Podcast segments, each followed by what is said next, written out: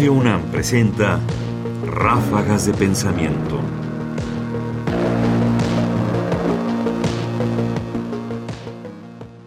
Las paradojas de investigar en filosofía.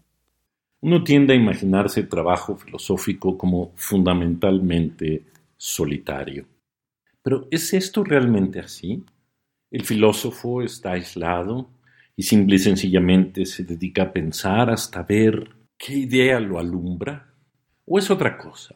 Escuchemos a Nicole Holmes, filósofa radicada en México, que nos habla así de hacer filosofía. Investigar en filosofía es ineludiblemente leer y escribir.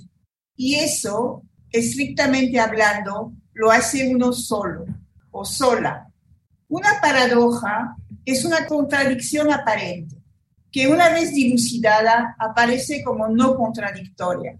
Veamos. Investigar en filosofía se hace con textos, o sea, con autores a menudo difíciles de entender porque su comprensión implica hacerse de una jerga que es de ese filósofo o de algunos de ellos y de nadie más. Hay pues una suerte de escuela, de aprendizaje. Uno o bien una ha de romperse los sesos contra una dificultad, la de entender a un autor en gran medida desconocido. ¿Para qué entenderlo? Para hablar de él sin traicionarlo o bien traicionándolo, pero a conciencia, sabiendo lo que hace uno y tomando sus distancias, advirtiéndole a su lector que lo hace. Aquí se empieza a disolver la aparente contradicción en dos sentidos. En primer lugar, el aprendiz filósofo no está solo, porque está con los textos. Y estando con los textos, siempre está con alguien más, o bien con algunos más, sobre todo si hay un profesor o bien compañeros ahí, aunque no únicamente. En otro sentido, el aprendiz filósofo escribe porque busca a un lector con quien dialogar, a un lector que lo entienda o quien procure entenderlo. La soledad del aprendiz filósofa o bien del aprendiz filósofo es por ende relativa, porque siempre se ha de ubicar con respecto a un autor y a quien le sirva de receptor, a quien procura comunicar lo que ha leído o bien lo que ha entendido de lo que ha leído.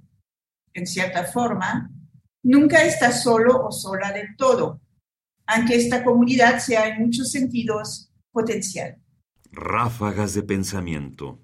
Aun cuando la lectura y la escritura, que son dos de las actividades fundamentales que hace el filósofo, no son las únicas, me parece. Lo cierto es que ni en la lectura ni en la escritura se está absolutamente solo, como dice Holmes. Al contrario, tanto la lectura es un encuentro dialógico con quien escribe, como la escritura es una búsqueda de un diálogo con otro, la filosofía se cultiva justamente en la intersección de distintos pensamientos. Hoy además, desde un punto de vista estrictamente profesional, la filosofía se cultiva con múltiples diálogos en muchos espacios, algunos por supuesto más reducidos como el de la lectura privada en silencio, otra en cambio con el encuentro tanto con estudiantes como con colegas para debatir textos propios o textos de otros. En realidad la filosofía nunca ha sido, y hoy menos que nunca es, una actividad solitaria. Nicole Oms Renard, audio tomado de la conferencia Hacer Filosofía Antigua y Filosofía de la Cultura.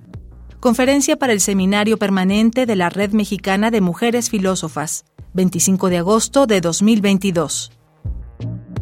Comentarios: Ernesto Priani Saizó. Producción: Ignacio Bazán Estrada. Más información en la página ernestopriani.com. Busca el podcast en www.radiopodcast.unam.mx diagonal podcast.